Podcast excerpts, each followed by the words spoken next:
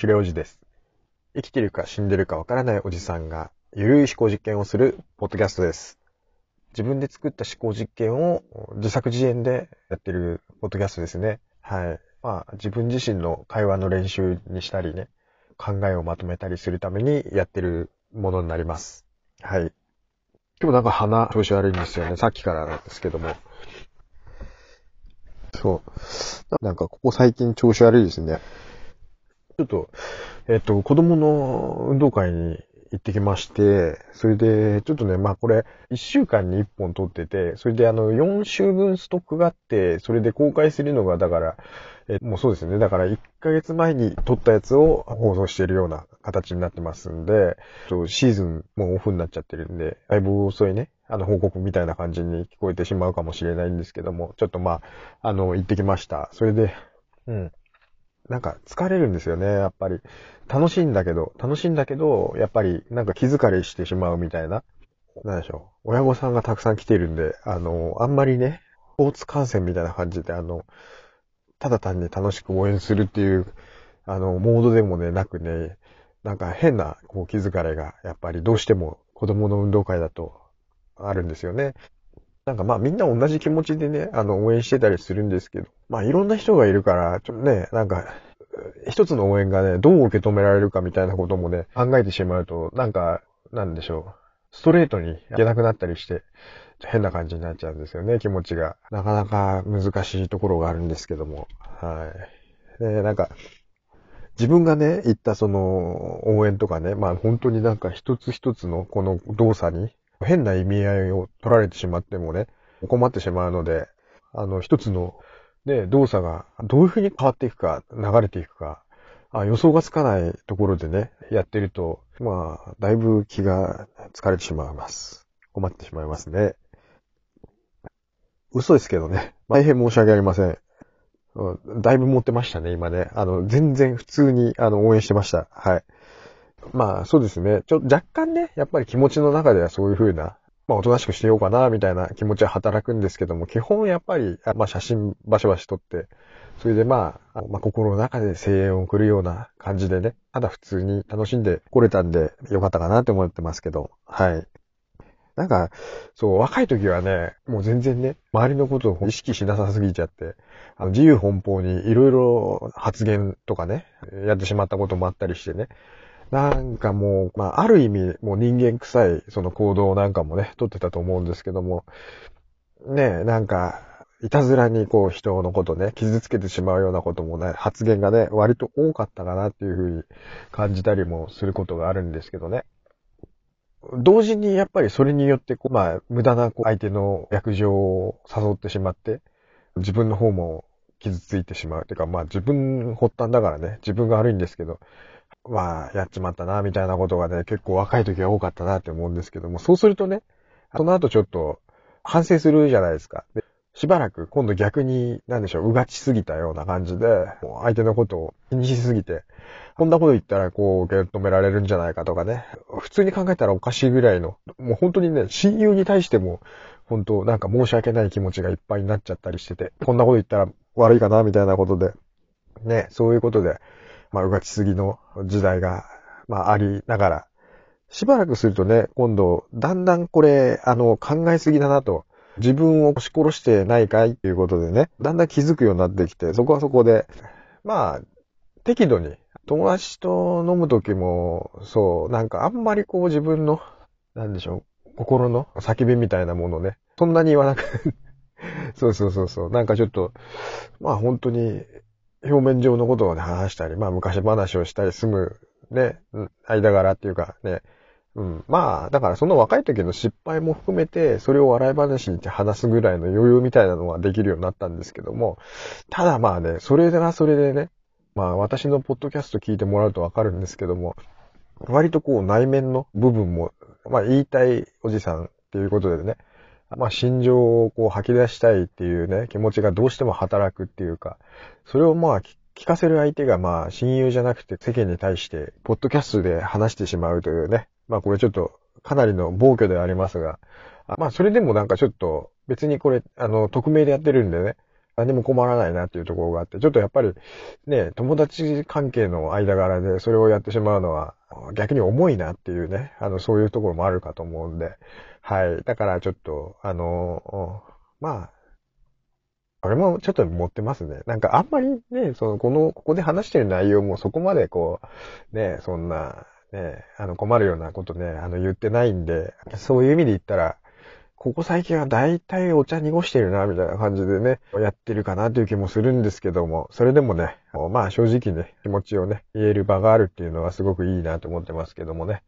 本当の根っこの部分の、自分でも気づかなかった、何ですか？エゴの部分っていうかね、そうそうそうそう、自我って言うんでしたっけ？自我の部分をね、あんまりこう、おっぴらに見せつけるもんでもないなということは、だんだんこう学習してきて、言わなくなってるんですけどもね。いいんじゃないですかね。まあ本当に、だから最近だと、やっぱり人前に出た時は、できるだけ、こう、黒子として立ち回るのを楽しんでいるところですね。うん。割とね、そうそうそう。気にしなさすぎから始まって、気にしすぎを経由して、まあ今は本当に黒子で立ち回るっていうことを、だいぶこう体得できてきたなっていう気はね、してますね。うん。してますよね。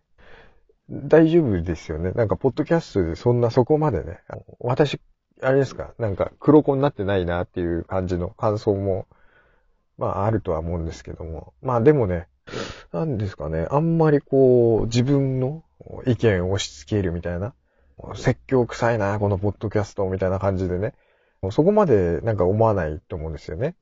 ど、どうですかねなんか、ちょっと心配になってきましたけども。はい。なんかやっぱ自分のことってわかんないですよね。気になるようなことがあったら、あの、お便りをいただければと思いますけども、すいません、なんか、拙いポッドキャストを細々とやってますけどもね。あの、いつも聞いていただいてありがとうございます。そうですね。じゃあ、参ります。はい。それでは、第45回、シュレディンガーのおじさんを始めます。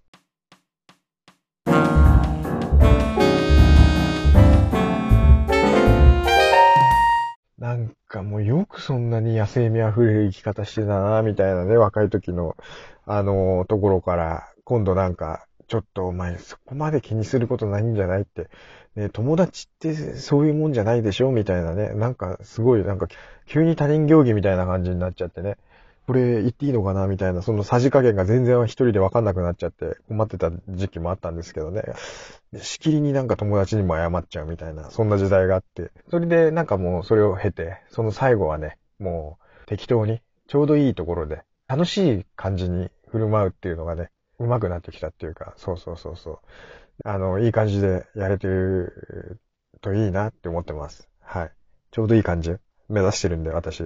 はい。ちょうどいい加減を探してます。はい。はい。じゃあね、今日の、えー、タイトルを申し上げます。ででん。ドミノ。はい。短め。ね。ドミノですね。ドミノってなんかあの、ボードゲームみたいなやつで、なんか変な、平べったい駒みたいなやつを並べて遊ぶゲームがあって。で、それをなんか同じ大きさしているんで、立たせて、等間隔で立たせて、並べて、それで、ツンと押して、パタパタパタパタってね、倒れていくあのドミノ倒しの遊びがあると思うんですけども。はい。それのことですね。ドミノですね。かっこいい。うん。3文字。これ短いね。ね、これ短いタイトルで付け、付けたがる。ね。そういう回数かなと思ってます。45回なんで。はい。じゃあ、あの、そうですね。まあ、いきますよ。えっと、まあ、ドミノ理論的な話になるのかなって思ってますけども。で、なんかそれ、何かが起こると連鎖的に色々と起きるみたいな、ドミノ倒しみたいな感じでね、あの、コーンってなんか一個のこう、因果で、うん、連鎖的にどんどんなんか違うことが起きていくみたいな、そういう、まあ、あの、内容だと思うんですけども。うん。はい。まあちょっと、じゃあこのドミノの内容を説明します。はい。えー、AI の進歩により、性格タイプ別の求人が革新的に進歩しました。はい。自社に本当に必要な人材を獲得し、業績が上がりました。うん。はい。実は採用 AI が重要視したパラメーターは人材同士の相性度でした。うん。はい。職場結婚が急増し、結果として少子化問題が解決しました。うん、すごいですね。うん、そこまで行っちゃいますかって感じなんですけども。はい。まあなんか、ありそうですよね。まあ、ここら辺、最近のなんかその、まあいろいろ進歩の、あ新しい技術の、あの、革新的なその技術が、あの、どう社会に影響するかみたいな話を考えていたときに、そうですね、ちょっとドミノ理論的なことになると思うんですけども、うん、なんかその何かね、あの、一つのこう因果で、そこから始まって、あの、最終的に全くこう予期しなかった結果に帰着するみたいな、あそういったことがあるんじゃないかなみたいなことを、ちょっとまあ考えてみたっていうことで、そういう思考実験になるかなって思ってるんですけども、まあなんか実際でもありそうな感じしますね。はい。AI っていうことですね。人間がちょっと考えて、今までそういう要素で捉えてた採用の人事の方も、そういう会社も多かったりはすると思うんですよね。チームとして。相性で、例えば、そうそう。他の人との相性の良さっていうのが重要なその採用の決定に直接要因としてあの挙げられているということはね、全然往々にしてあるかなと思うんで、まあ別に AI だからどうのっていう話じゃないんですけども、まあ AI がディープラーニングで一番効率よく業績を上げるために何が必要かみたいなことを分析して、そのパラメーターを研究していく上で、これが最重要の ポイントになっていたっていうのは、これ結果的にそうだったっていうのはね、AI ってなんか、どうやら、まあ、作ってる人もね、プログラムを作ってる人も、内容がはっきりわからないというか、うん。わ、かんないですよ。私ね、ちょっとディープラーニングの知識がね、あるわけなく、あの、ここで今ペラペラと喋ってるんですけども、ブラックボックス的な要素が多分あると思うんですよね。だから、実際本当にここで言われてた今回の内容の説明で言ってたみたいに、そうそうそう。なんだ、AI が何を重要にしてたかっていうことまでは、多分、実際は分かってないんで、ここではなんかその、えっ、ー、と、結果から類推するに、あの、どうやらその相性度を考慮してたんじゃないかなっていう予測が立っていたっていうような内容になってしまうのかな。うん、そういうことなんだと思います。うん。ね、あの、いきなりモニター画面に相性度の高い人間を集めましたとかって出てくるわけじゃなくて、うん、結果的に、なんていうの、職場結婚がめちゃくちゃ増えるっていうね、その状況から察するに、あ、なんか、マッチングアプリみたいな感じで、その相性がめちゃくちゃいい人が集まってきたんだったんだ、みたいなね。まあ、あとは、なんでしょう。男女が揃ってたっていうことも考えると、あ、まあ男女っていうふうに割り切っちゃダメか。うん。あの、そんなジェンダーレスな時代に、そんなことになんか、簡単に決めつけて言っちゃいけないなと思うんですけども、まあちょっと結果的にっていうことで言うと、まあ結婚、まあそうですね。少子化問題が解決するということはやっぱりその、うん、あの、そうですね。ペアになって子供が生まれるということを考えると、そういったことが増えてましたと。バランスよく採用してたんでしょうね。だからまあいいことなのかなと時代にあった男女の雇用機会もバランスをとって、なんでしょう、いろんなこう情報をね、株主に対するその、えー、なんかその外的な要因も加味して、もういろんなパラメーターというか、いろんなこう要素を含めた上で、結果まあ重要視されてたのはその相性度みたいなところが、こういった結果につながりましたよっていうね。AI にお任せして、その採用したところ、いろんなこう要因があって、最終的に業績も上がるし、うん。子供も増えて相性のいいあのカップルがたくさん生まれましたよっていうね。まあすごいハッピーな、このドミノ理論ということで転じてね、言ったらその、なんだ風が吹けばオケアが儲かるっていうね。あれみたいな感じで、オケアが儲かるっていう、なんかちょっと最後儲かる人がいるっていうね。風がただ吹いただけなのに、最終的にオケアが儲かっちゃったみたいな。なんかちょっとこう、ハッピーエンドみたいなね、感じのことを言うとですよ。これはいいのかなというふうに、単純にちょっと思ってしまいがちなんですけども、まあこれ注意したいところがあって、別にね、これ、私が考えたただの思考実験のネタなんで、これいい方の話、いい方ってこう決めつけるのも良くないかもしれないですよ。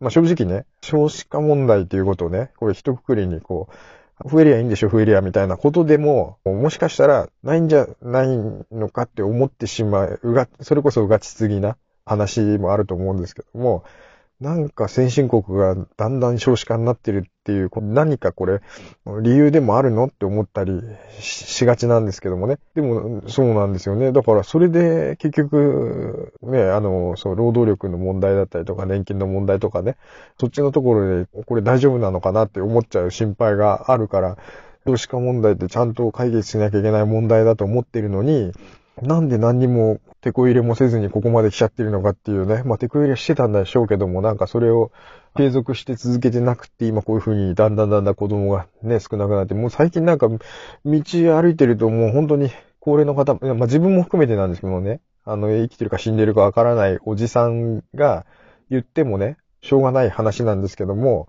もう周り見てもね、なんか、おじさんおばさんが多いな、みたいなね。中年以上の人の人口比率多いなって、本当にこう、パッと見の印象で感じるぐらいね、になってるわけじゃないですか。だから、こんな希望がね、もしかしたら滲み出てきちゃった、この今回の思考実験のネタかもしれないんですけどもね。うん。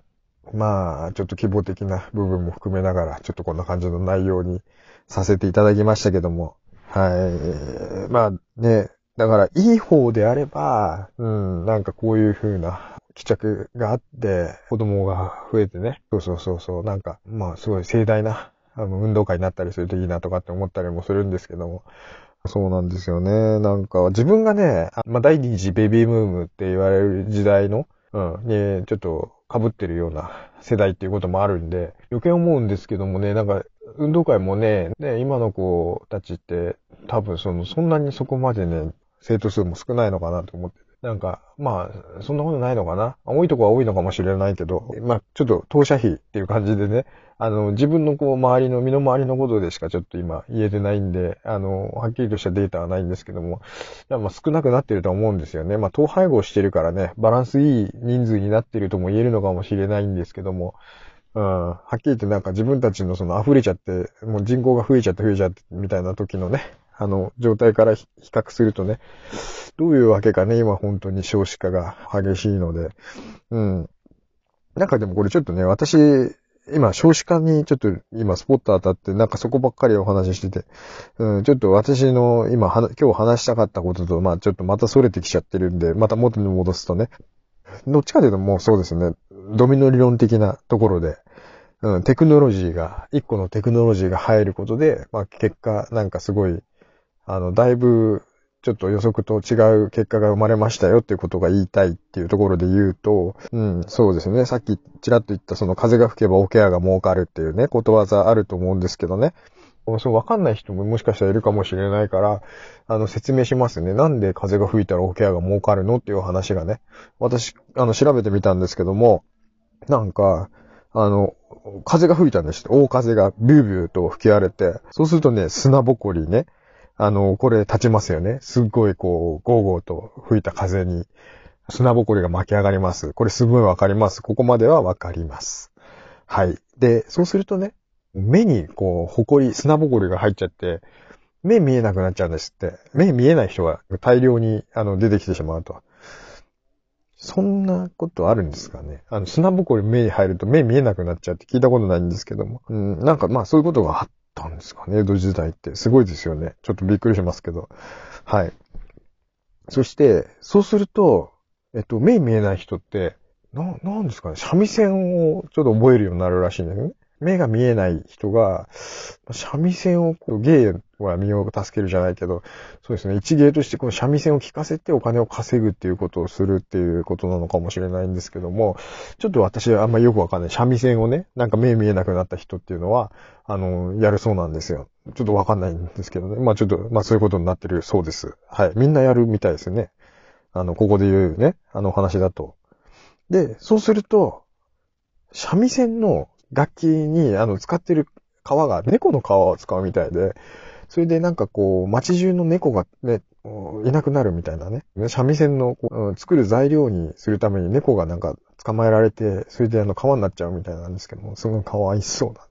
猫かわいそすぎますね、これね。はい。ね、ほんと、とんだとばっちりですよね、本当に。猫ちゃん。まあちょっと話ね、続けますね。そうすると、これ、猫ちゃんいなくなったら、あ今度、ネズミがね、増加するんですよ。うん。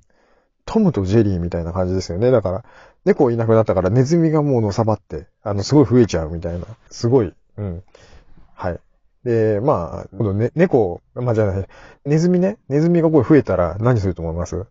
桶をかじるんですよ。ね。なんで桶だけかじるのかよくわかんないんですけど。ななんだ、なんか他にもあるじゃないですか、かじるものはね。うん。トムとジェリーだったらチーズかじりますよね。まあ、チーズ、江戸時代にチーズなかったんでしょうね。はい。で、そうすると、じゃあ、わかりますよね。もうここまで来たらわかりますよ。オケアは儲かりますよ。これバブルですね。はい。オケアバブル。うん。すごいですわ。儲かってしょうがない。ね。こんな感じですよね。帰着する。なんかとんでもない経路を辿って、風が吹いたらオケアが儲かるっていうね、この話になるらしいんですよ。嘘だろ？って思いますよね。はい。ああ、すごかった。長い。うーん。だからね、ちょっと今回の話は、ここまで長くないけど、まあだから AI が導入されたことで、少子化が解決しましたと。ね。まあその間には、だから業績アップしましたよとかね。職場結婚が増えましたと。なんかその、2点3点いろいろあるんですけど、最終的には少子化問題が解決しましたと。うん。よかったね、ということですね。まあ、そんな感じです。まあ、似たような話で、また展示で行くとね、バタフライエフェクトっていうお話があるらしくって、これはなんかすごく理論的な、あの、こういうことがあるんではないかっていう、こう、やっぱこれも思考実験の一つだと思うんですけども、なんかね、話によると、ちょっと詳しくはわかんないんですけども、な、なんかすごいいろいろとそのデータみたいなのが、あの、使われてるみたいなんで、私なんかちょっと、あんまりこの理科の、なんかロ、ローレンツなんとかとか、なんかそんなよくわかんない言葉がちょっとウィキペディア見た感じだったんですごい難しいなと思ってね、わかんなかったんですけども、このバタフライエフェクトっていうのって、ブラジルで蝶々がパタパタってこう、羽をね、はためかせたことが原因になって、最終的にテキサスで竜巻が起こるかっていうね、なんかこう、めちゃくちゃな、嘘だろって思うね。なんか、まあこれもね、だからちょっと読んでると、まあそういうこともあるのかなというふうな感じもね、するんですけども、なんかよくわかんないですよね。いつもこういうね、ちょっととぼけたお話がね、いろいろと世間に転がってるなって思うのは、でもね、これってね、だから、まあ、うがちすぎだって言われたらそこまでなんですけども、なんか、なきにしもあらずって言いたいんでしょうね。うん。これ、どう思いますがね、本当に。でも、こういうこと言うことで、なんでしょうね。バカみたいな、こう、費用が発生しないで済むみたいなことは、もしかしたらあるかもしれませんね。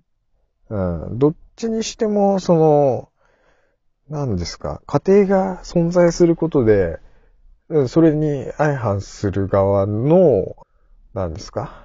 その余計な予算が発生しないみたいな。あ、突っ走るのをストップさせるような効果は、やっぱりあるのかなと思いますけどね。うん。あるの？どうなの？なんかその、なんでしょうね。気象に関することじゃないですか。この竜巻が起こるか起こらないかっていうことを、例えばじゃあすごい、なんでしょうね。まあスーパーコンピューターを使ってね、こういうデータ、まあデータを食わせて、まあこういう状態に、状況になった時って、大体こういう結果になるよねっていうのを、まあすごい何回も何回も計算させて、大体こうなるなっていうのが溜まってきたところで予測させるみたいなことをやってるんだと思うんですけども、うんと、まあこういうパラメーターっていうかね、ブラジルで蝶々が羽をパタパタっとさせたことが、テキサスの竜巻の起こる、まあ原因になってるんじゃないかっていうようなあコート向けにも聞こえる、この条件が、まあ、でも、誰、どっちもね、証明できないんですよ。だから、なってるんじゃないかっていうことを思わせるっていうことが、まあ、ここでは重要だったのかなというふうに思うんですけどもね。はい。だから、偏った意見にならないじゃないですか。これがあることで。はい。ということです。これぐらいしかできないです。ね、証明できないです。うん。っていうことなんですかね。なんかでも、人間ってそういうことをやっぱり考えて進歩してきたのかなっていうこともあると思うんで、仮定することは大事だなっていうふうに思いますけどね。はい。なんか、面白いですよね。この、これをいつもするっていうか。で、なんか本当に突飛なことを言ってるっていうのが面白いなと思ってて。なんか、そんな感じです。今日もなんか何かの説明をしただけっていう感じにも思えるんですけども、いいんじゃないですか？人間の習性ということで考えてみ、みてはいかがかなと思います。ですね。はい。で、ね、なんか、今回のね、あの、思考実験の内容で出てきたね、相性とかの問題ね。これ、どう思います？なんかちょっと面白いですよね。本当にある、ありますかね？人間って相性ってありますよね馬が合うとかさ、しっくりくる人ってね、なんかやっぱり言葉があるし、やっぱりいると思うんですよね。うん。ね、自分の友達見てもやっぱり馬が合うなとかね、思うわけ。ね、本当になんか、いろいろ助けられたなって思うことが多いなっていうことで、そうなんですよ。なんで？とかね、どこが？とかね、思うんですけど、なんか、そんなの理由ないじゃないですか、友達になるってことに対してね。まあ、メリットがあるとかね。なんか、そういうのってなんかまた違うと思うんですよね。友達って、まあ、なんだろうな。この人つるんでると楽しいぐらいのことで、楽しいとか、ムカつくっていうのもあるしね。だから、友達ってなんだろうなって思いますけどね、本当に。なんか、大人になってからなかなか友達できないのもね、なんでなんだろうなって思うんですけども。なんか、うん、この辺って謎が多くて面白いなと思って。だけど、大人になってからもね、友達できている人もね、たくさんいると思うんでね、それは幸せなことだと思いますんで、はい、大事にしてくださいね、皆さん。うん、友達、大事ですね。はい。今回のね、あの、そう、思考実験に出てきた AI で相性が良くて、あの、カップルになって結婚して子供が生まれてみたいなね。そんなことってでもさ、ディープラーニングでね、わかるもんかよって思いますけど、うん、でも、それもわかんないですよね。だから人間がね、あえて考えてこなかったようなところもあると思うんですよ。その相性ってね。バカみたいに多いデータをね、ディープラーニングね、データ食わせてやってったらね、もしかしたらなんかそういうことがあるのかもしれないなと。わかんないじゃないですか、そんなのね。やってみなきゃね。怖いですけど。はい。元になるデータって何があるんだろうという気もしますけども。はい。相性なんかっていうとね。出力になってない部分も多いと思うんで。はい。まあそんな感じですか。ね、今回、浅めな感じだったと思うんですけども、まあ、気楽にちょっと行きたいなと思って、まあこんな感じのネタで、あの、今日はやってみたんですけどね。そうね、運動会ね、なんかだから PTA とかやってたりすると、すごいなんか、やっぱり、ね、保護者同士の付き合いというか、しがらみ的なことがね、どうしても発生すると思うんですけども。まあでも実際やってみると思うんですよ、やっぱり。自助、共助、公助って、あの、なんかあるじゃないですか。で、なんかあの、共助っていうのに当たるのがこれなのかなっていうね。なんか、災害とかあった時にやっぱり、あの、身近に頼れる人っていうか、なんかちょっと助け合える人がやっぱりいるっていうことが、あの、まあ、頼りになるというか、大事なのかなっていうふうにも思うし、なんかちょっと力を合わせてな、なんかその、いろいろとしなきゃいけない時に、やっぱり顔見知りになってると、あの、助かることってあるのかなと。ね。大したことないようなことでも、顔を合わせていると、うんと、いざという時に顔を合わせてそのコミュニケーション取ってるっていうだけで、もしかしたらその、つまらないいざこざとかね、光の矛先っていうのが、もしかしたら、なんか、起きづらくなるのかな、みたいなね。ああなんかこう、気心が知れてるかどうかって、大事っていうか、なんかこ、この人はこういう人かっていうのが、なんかあらかじめインプットされてた方が、なんかがあった時に、なんかこう、トラブルにならなくて済むっていうのが、もしかしたらあるのかなっていう風な感じが、そういうもんじゃないですか、人間って。うん。大事なのかなって思って。まあ、日頃、なんでしょう。顔合わせる人には、まあ、挨拶だけじゃなくて、本、本来だったら、ちょっと一言二言話したりね、あの、ちょっと世間話するっていうことが、実際は大事なんだろうなって思いながら、僕は、本当に苦手で、人付き合いって、めちゃくちゃ苦手。申し訳ないです、本当に。はい。で、まあ、私の場合、神さんがとってもそういうのが上手な人なんで、すごく助かってるんですけども、ねえ、本当なんか、うーん、もう若い時にちょっと、ダメな例をちょっと自分でたくさん作りすぎちゃって、だから恥ずかしい思い出みたいなのが結構あるわけなんですけども。だからね、どうしてもね、このさじ加減が全然わからなくって、怒らせちゃってないかなみたいな、そういう心配ばっかりね、あの、あってね。こういうのって、だから利害関係があるところで練習できないじゃないですか。私、ちょっとやっぱりね、爆発踏みたいんですよ。もう今までやってこなかったんですけど、なんかこう、実験的にそれができるところがあるといいなーっていつも思ってなんかの習い事をするとかでね、全然自分とその接点がなかったようなところで、無理やりなんか人とこうコミュニケーション取る場を作るっていうかね、大事なのかなっていうのをちょっと最近思いました。うん。ね、大事ですよね。誰か作ってってね、思います、本当に。誰かってね、ね、ふー、ふーってね、うん、風起こしました、今。こうするとね、ね、おケアが儲かるだけが俺だとね、ダメだね、これだ。テキサスで竜巻が起こっちゃったら大変。もうほんと、私自分で作ろうかなって思ってますけども、もうちょっと、まともにちょっとコミュニケーション取れるような練習をどっかでしたいですね。はい。それでは、皆様、ごきげんよう。さようなら。